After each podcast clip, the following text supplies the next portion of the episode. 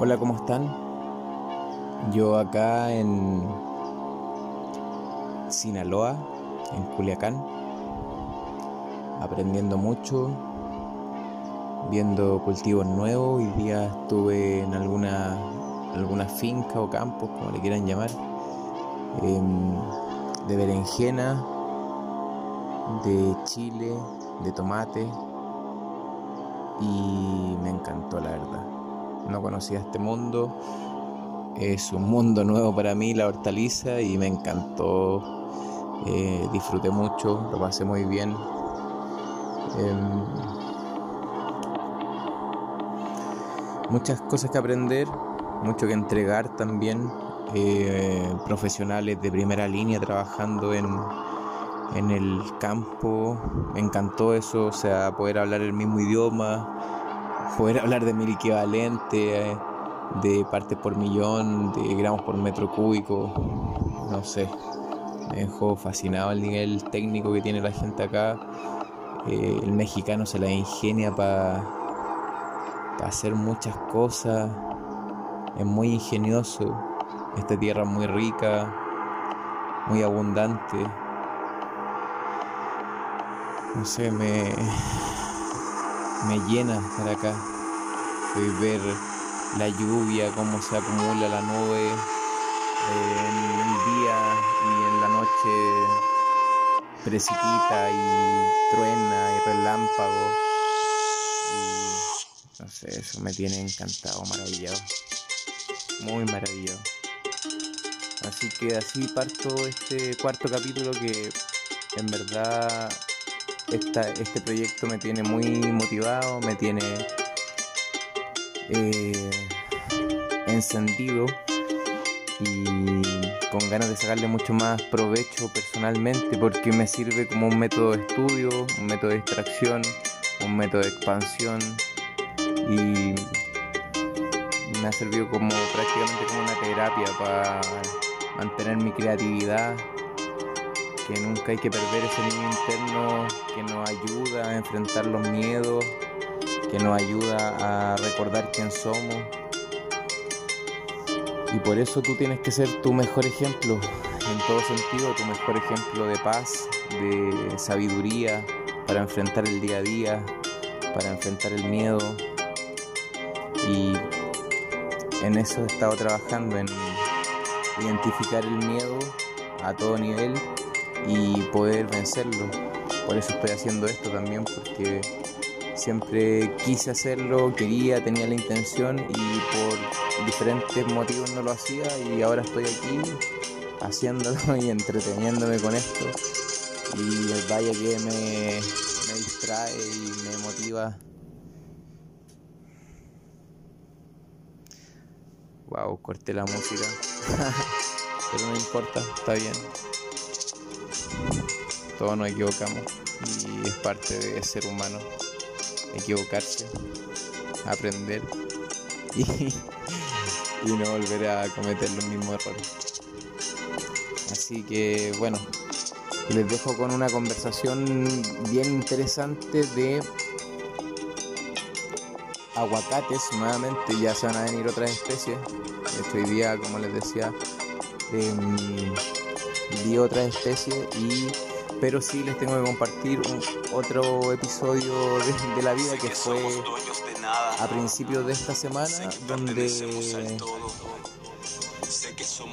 donde estuve con un brasileiro, brasilero, brasileño, como quieran llamarle, un mexicano, un español y estuve yo conversando de aguacate.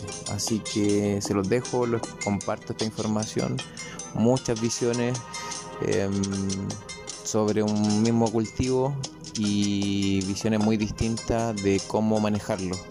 Así que bueno, está entretenido la conversación, así que espero les saquen provecho. Un abrazo, que estén bien, motívense, hagan lo que quieran hacer y mucha bless para ustedes, mucha bendición. Abrazos.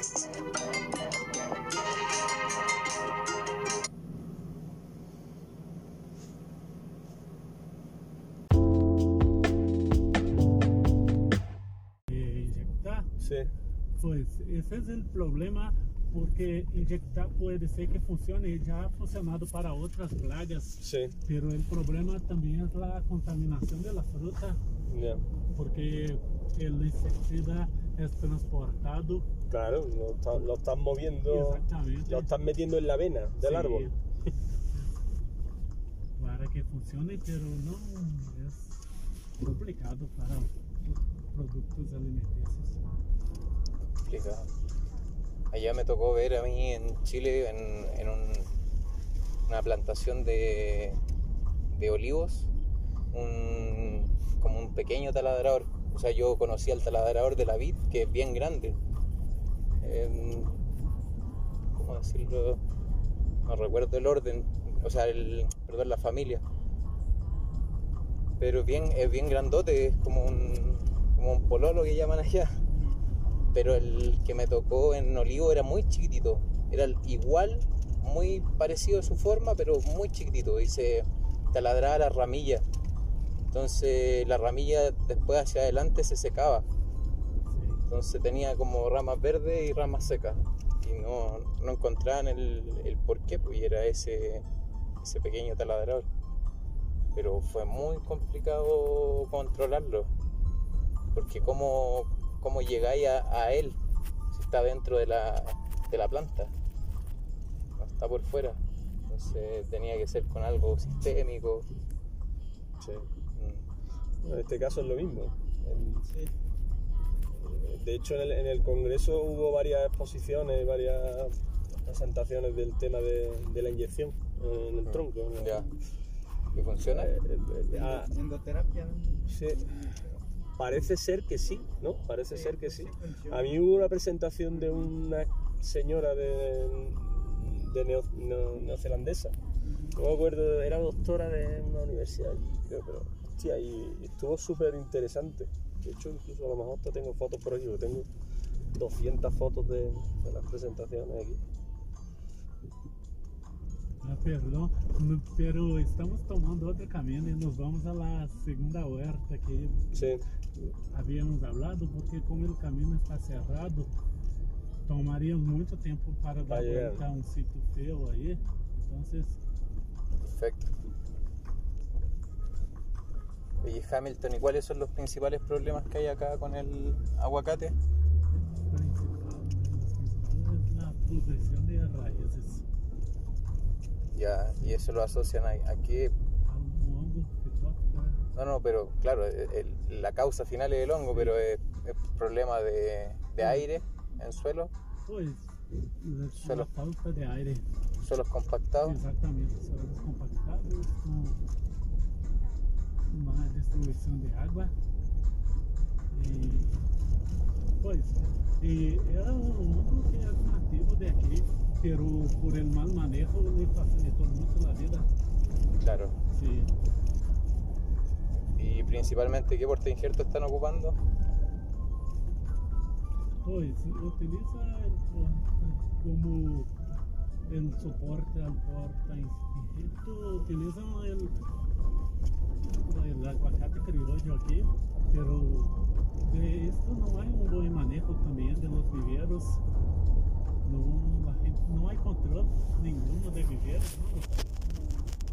sí. Y los viveros no, los suelos que utilizan pues no hacen ningún tratamiento ni nada. Ok. Esto ¿Y, y los huertos con riego tecnificado también presentan el problema? más todavía. Más todavía. Exactamente.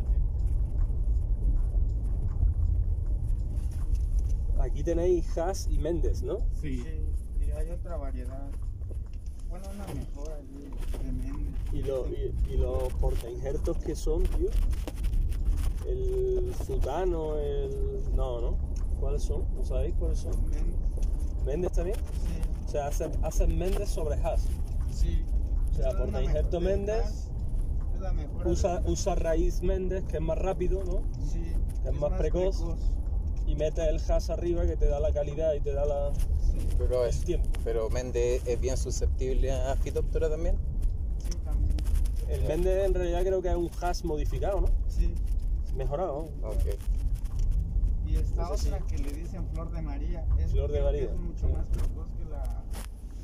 Pero esa, ¿ese es porta injerto o es fruto? Es. Porta injerto. Porta injerto Una, creo que una selección ahí de. Que ahí sería un trabajo interesantísimo buscar porta injertos reales y que sepamos los que son. Y hacer la prueba, ¿no? O sea, a ver cuál es más resistente a, a, la fitóptora. a- a la fitóptora o, eso, o al encharcamiento, ¿no? que en realidad es la asfixia radicular. Claro. No sé si eso se ha hecho. Yo, yo lo que no me queda claro es qué ha hecho, no digo APEA, ¿no? Me refiero al, al- al- al- a la producción en Michoacán, qué investigaciones se han hecho. ¿Hay algo por ahí avanzado, algo que se pueda rescatar tío, de- para trabajar de lo que nosotros vamos a hacer? Yo creo que sí, sí, va. ¿De qué se, ¿Sobre qué se han hecho más pruebas? ¿O, o- o quién la ha hecho? ¿Universidades? ¿Centros de investigación? ¿Gente privada? ¿Quién lo ha hecho? tío? Hay centros de investigaciones, ¿no? Y sí, Está el colegio de está la facultad de hidrobiología desde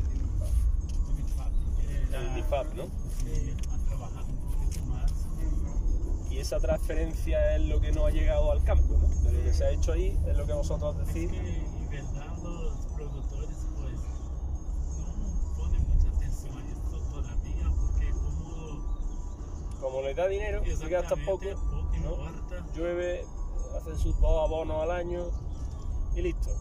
Y se acabó.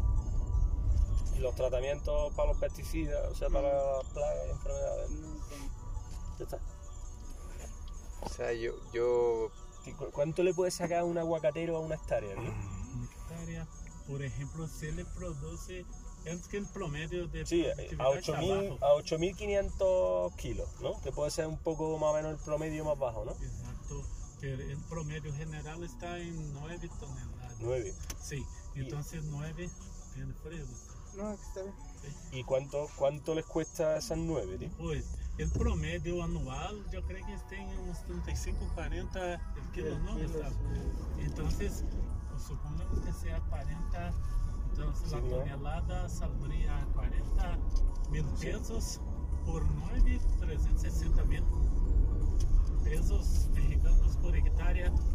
eso es lo que eso es lo que le entra al productor. ¿Cuánto, cuánto le entra? Y 360 mil de promedio. Dólares. No, 360 mil pesos mexicanos. 360.000 Exactamente, hectárea. por hectárea. Exactamente. Pero son cua- cuatro cortes por año. Cuatro cortes. Sí, sí, somos importan cuatro. Pero. O sea, o sea, un, un agricultor que por hectárea lo haga mal, ¿no? Que lo haga mal, puede sacar un millón de pesos al año Sí. por hectárea. ¿Por qué? No, porque eso, ese valor ya son de los cuatro cortes. los cuatro que cortes. Ah, es de ah. la, la Ah, productividad ya, ya anual. sumándolos. Sí. Sí, no es que. O sea, o sea puede sacar, En los cuatro cortes suma los 9000 kilos. Exactamente. Ok.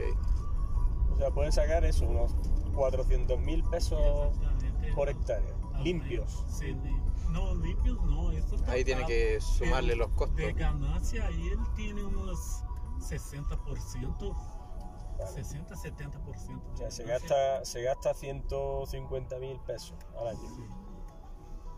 más o menos. Un poco menos.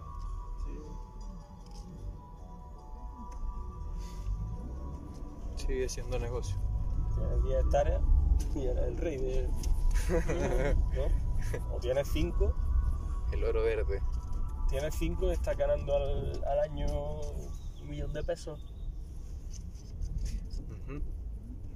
O sea, yo lo que he leído hasta el momento respecto a Fitóptera y, y problemas radiculares radican principalmente en, en la capacidad de aire que tiene el suelo. Exactamente. Porque la planta en su origen es de suelos más arenosos que arcillosos, entonces se empezó a aprovechar un poco, como decir, la adaptabilidad que tiene la planta porque es muy plástica y empezaron a plantarlo en laderas de cerro, por lo menos en Chile, en la quinta región, casi todo está en laderas de cerro donde son suelos bien densos.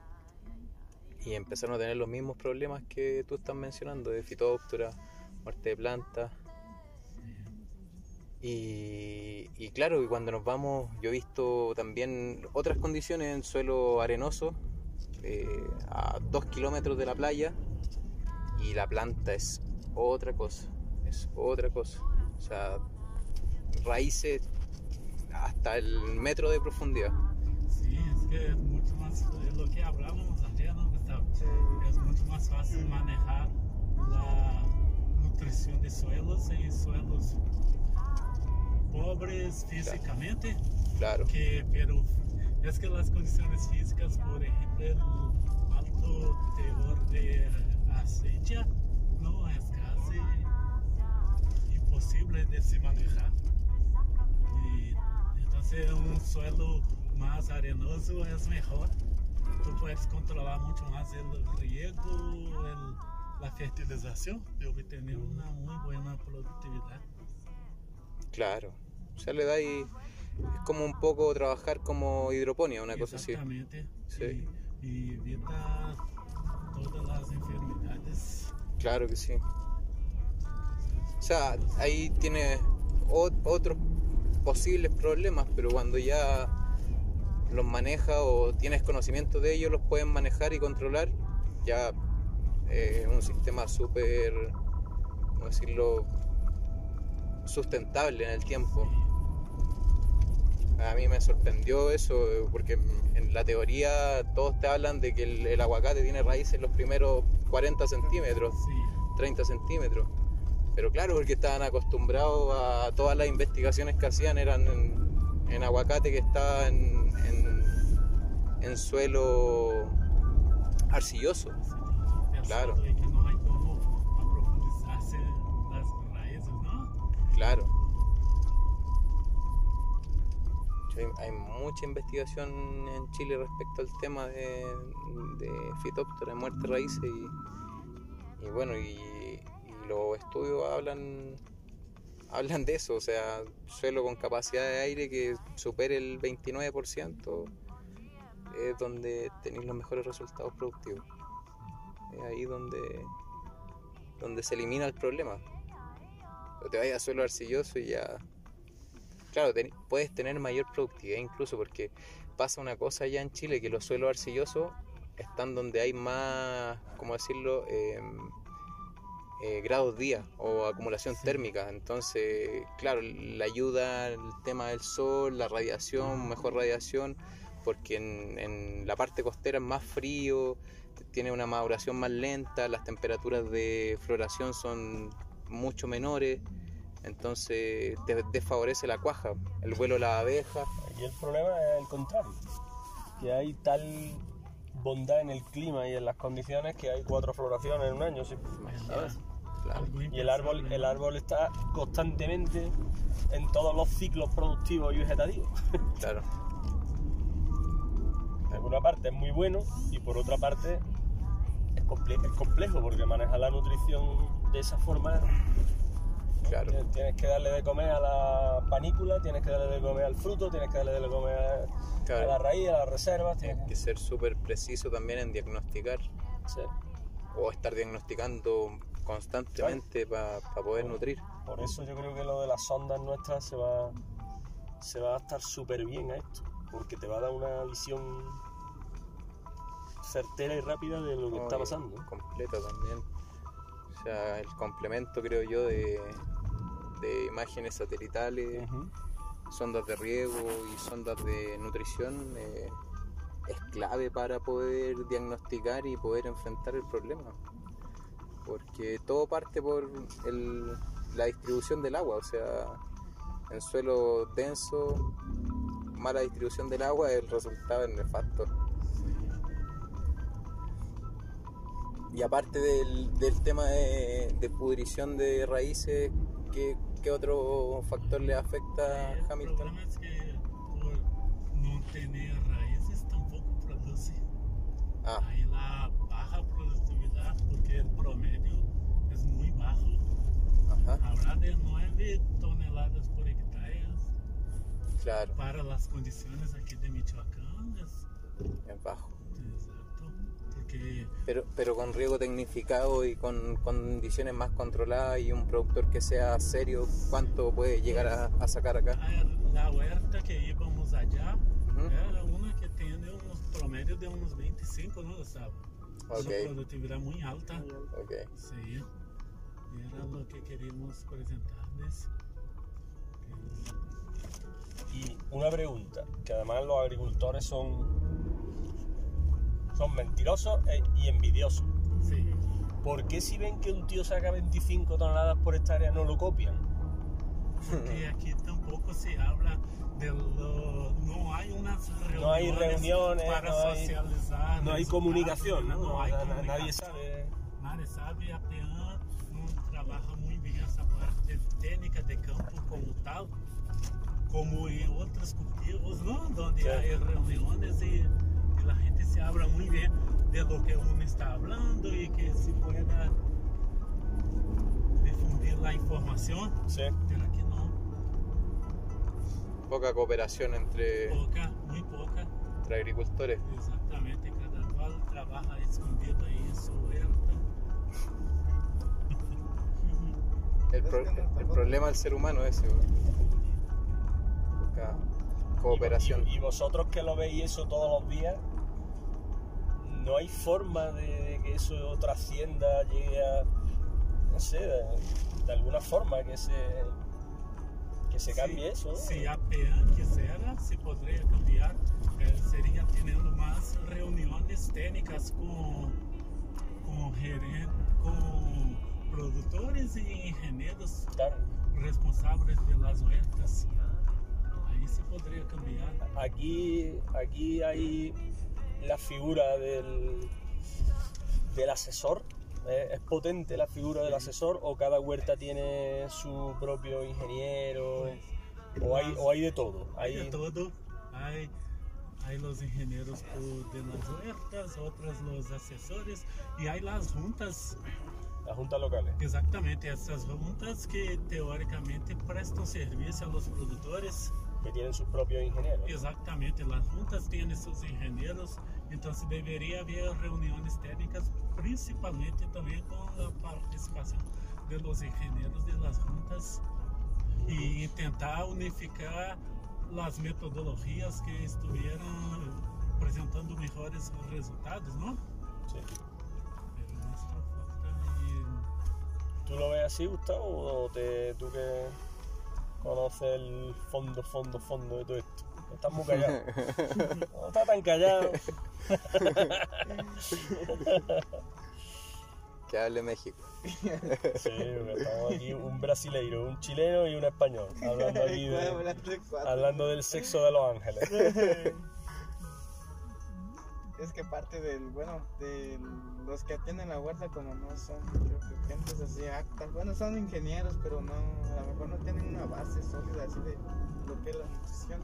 Que falla eso también, que ¿no? falla La, esa parte. la base Sí. técnica de, de la gente que está a cargo de... Del- De la huerta, ¿no? Sí, porque nada más ellos van, recetan o, o a veces tienen como un convenio con tal formuladora. Ajá, Yo te receto, aplica esto, pues ganan ambos, formuladora e ingeniero. Sí, Pues, Mm, pues es- aunque no ocupe la planta, pero ahí le, le le cargan ahí de cosas. claro. Es la parte donde falla también, porque hay unos técnicos que sí son buenos. Y a ver si dicen, no, pues cuántos toneladas produces por hectárea, no, pues 18 toneladas. 18 a 20 toneladas. ¿Y, y ustedes como, como departamento de investigación han, hecho algunos trabajos? ¿Han probado, por ejemplo, productos para descompactar suelo, eh, calcio? Me imagino pensando en siempre en, en aumentar la, la porosidad del suelo y que hayan obtenido algún resultado o algo así. No, de ese trabajo. no Consistente. no,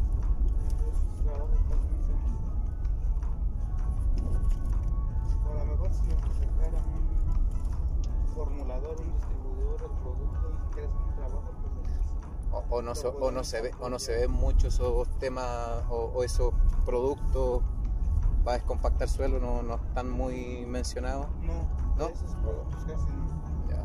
Es muy poquito lo que Sim, eu já he trabajado Esto y otros cultivos. Pero el aguacate aquí no hemos aplicado.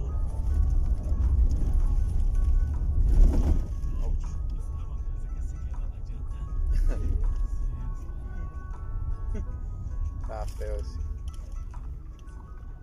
Siempre en las aguas se ponen. O sea, yo he visto el efecto de algunos productos en base a calcio que están formulados para ese tema, para flocular suelo. Y andan bastante bien, o sea, funcionan. Arcillas que eran muy densas, después tú metes el barreno y sin Entra esfuerzo, fácil. claro, sin esfuerzo penetra bien. Y, y empieza a colonizar la raíz increíble, o sea, porque le, le quita la, la barrera mecánica que tiene. Claro. Y ya teniendo más raíces hay más hormonas, más Hay más come más. Claro. Y se producen Se más, hor- más hormonas que, que estimulan arriba el follaje. Finalmente yo veo como la raíz como, como un todo, o sea, es como, como la cabeza de la planta. es la nariz, es la boca y es el cerebro. Sí, si no va bien, pobre planta, ¿no? Claro. Respira, bebe, come y, y piensa por ahí, genera la hormona.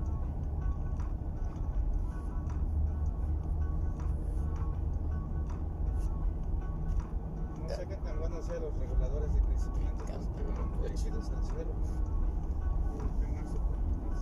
¿Cómo, cómo? Los reguladores de crecimiento, pero más es más dirigido al suelo. Como cual... Paclobutrazol. Ya. o Sí, pero... Sí, Sí, pero eso es metabolismo, planta. El, el tema aquí es romper la, la barrera La mecánica barrera de- que, que Claro. tiene la raíz para poder Ah, para que- colonizar. Sí. claro, Eso que- se veía. Perdona, dale. Dale, dale tú. Es que eso, esas hormonas son utilizadas para controlar el vigor de la planta y, y que no haya competencia entre el- la panícula y, y el crecimiento vegetativo. Ah. Entonces tú lo que haces es acortar los entrenudos porque es un inhibidor de la acción de la giberelina. Sí. La giberelina es la que elonga, entonces lo que tú no quieres es que la fuerza de la planta la ocupe en elongar. Sino que la ocupe en fructificar, en cuajar. Entonces te genera brote chatito o corto, con entrenudos muy cortitos. Entonces toda esa energía se va a la panícula. Pero claro, tiene, tiene alguna limitante igual el uso de reguladores, pero usados con en dosis correcta y con responsabilidad andan súper bien. Funcionan. Aumentan la cuaja. Al- Algo iba a decir. Eh, Te interrumpí. Ah, no, que estaba pensando en cuando estuve en Perú, en Sociedad Agrícola Virú, en el aguacate allí de, del norte de Perú, ¿no? El, el desierto. Ahí era espectacular la, la- la respuesta de la raíz a cualquier modificación que tú hacías en el sustrato que tenías, porque no era suelo, era arena. Ah, era arena. ¿no? Entonces, cualquier pequeño detalle que tú cambiabas, tío, empezaba a ver cómo la planta iba colonizando y se iba. Claro, la, la estructura radicular que tienen allí es súper superficial porque no hay suelo, en realidad, un soporte técnico, Ajá, físico. Pero sí era clarísimo cuando tú tenías camellones así, o tenías camellones un poquito más, más ampliados y metías las dos líneas paralelas de gotero, tío, cómo se expandía la, la raíz, tío, de un día para otro cambiaba en algo en el riego, cambiaba algo, hacía así en la arena y ya estaba, Ah, lleno. estaba llenicito de, de raíces nuevas blancas. ¿Cómo lo hacen con los, con los restos vegetales? ¿Lo, lo, lo ut- lo utilizan? Se, ¿Cómo decirlo? ¿Se hace un malcho orgánico debajo de la planta? O? Pues hay algunos que lo ponen en una trituradora y ahí van incorporando ya Ah, ya. Allá pasa mucho el tema de que como están en laderas de, de cerro, la parte del camellón queda descubierta. O sea, toda la hoja cae al, al camino. Afuera, ¿no? Al camino y de hecho la, la raíz se empieza a criar en el camino más que en el camellón. Ujú, Busca la condición que le gusta de aire y, y tú escarbas, claro, en la escarbas, hojarasca está la- está la raíz, exactamente.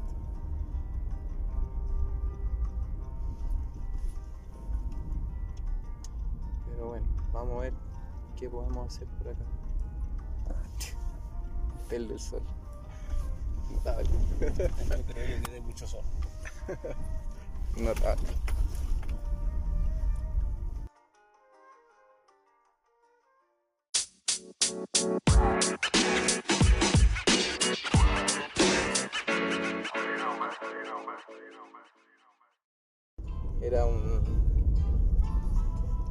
Sueño que tenía de, de niño ser veterinario y no finalmente me decidí por la agronomía. Pero estuve a un, a un paso. Sí. Ahí me hubiese perdido viendo perros y gatos poniendo vacunas. poniendo vacunas. Es que, quitando, limpiando el culo a los claro, Porque se le ha atascado el culo. es que en la escuela, yo estudié en una escuela agrícola, soy técnico agropecuario además. Entonces estudié en un internado agrícola y, y ahí teníamos la parte ganadera. Tenían una lechería, tenían 110 vacas en ordeña y tenían un plantel de cerdos. Entonces eh, nos tocaba hacer de todo, pues, desde ordeñar, pero con máquinas obviamente. Sí.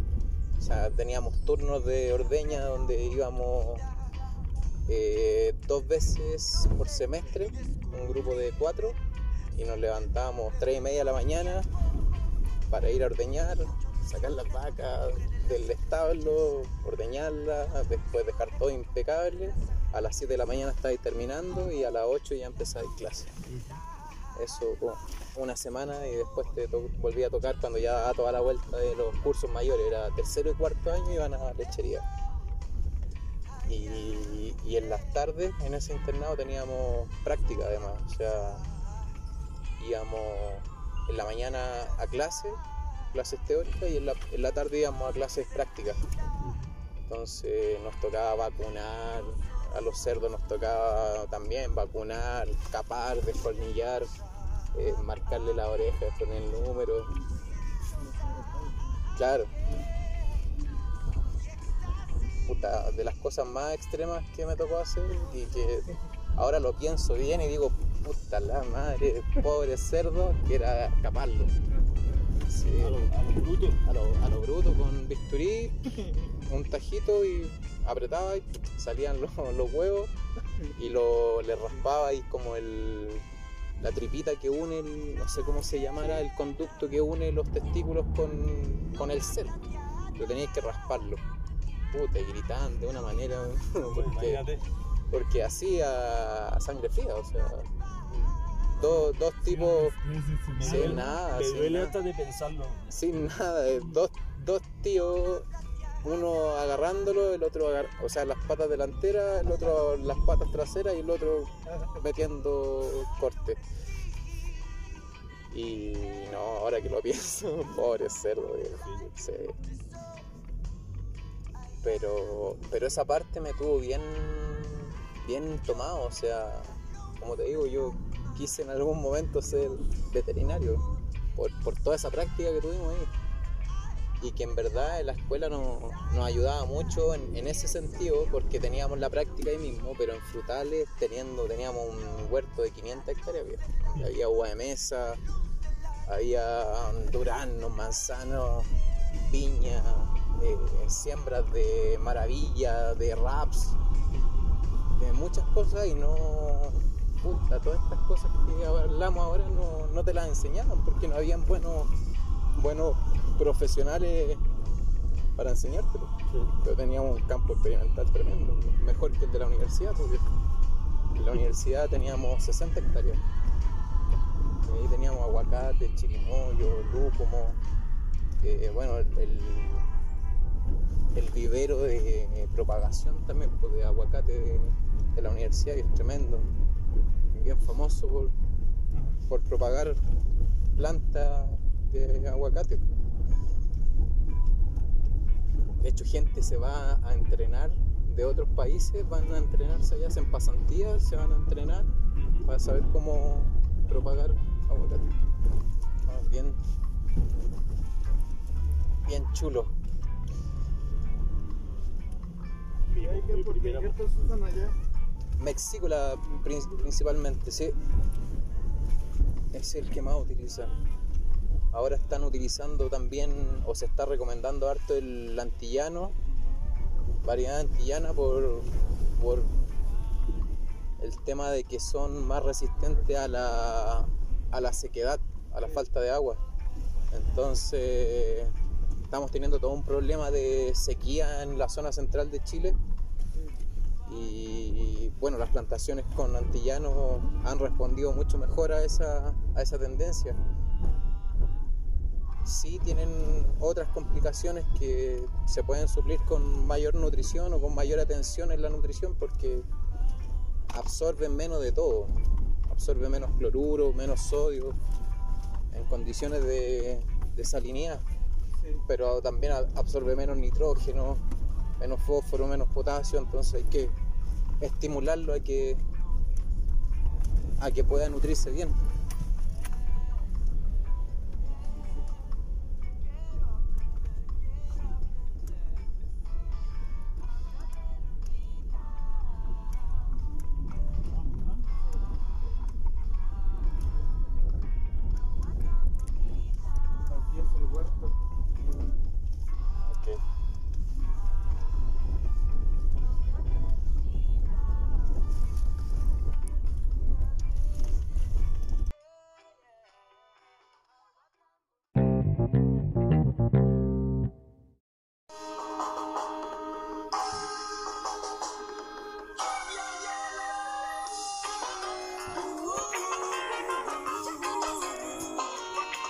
Así estamos terminando este cuarto capítulo, concluyendo ya una nueva etapa. Eh, contento de los resultados y bien, vamos por más. Así que nada, espero que, bueno, no espero nada, la verdad. espero que la pasen bien, lo único que puedo esperar. Y disfruten, disfrútense, disfruten lo que hacen, eh, disfruten a su familia, disfruten lo que tienen ahora porque son millonarios todos, aunque no lo crean, tienen dos manos, tienen un cerebro bueno y pueden hacer muchas cosas. Así que eso, disfruten. Nos estamos viendo. Próximo se viene un poquito más de de, lo, de los aguacates para terminar esta visita que fue bien interesante y bueno y ahí vamos a estar haciendo otras cosillas. Así que esos abrazos y mucha bless para todos. Adiós.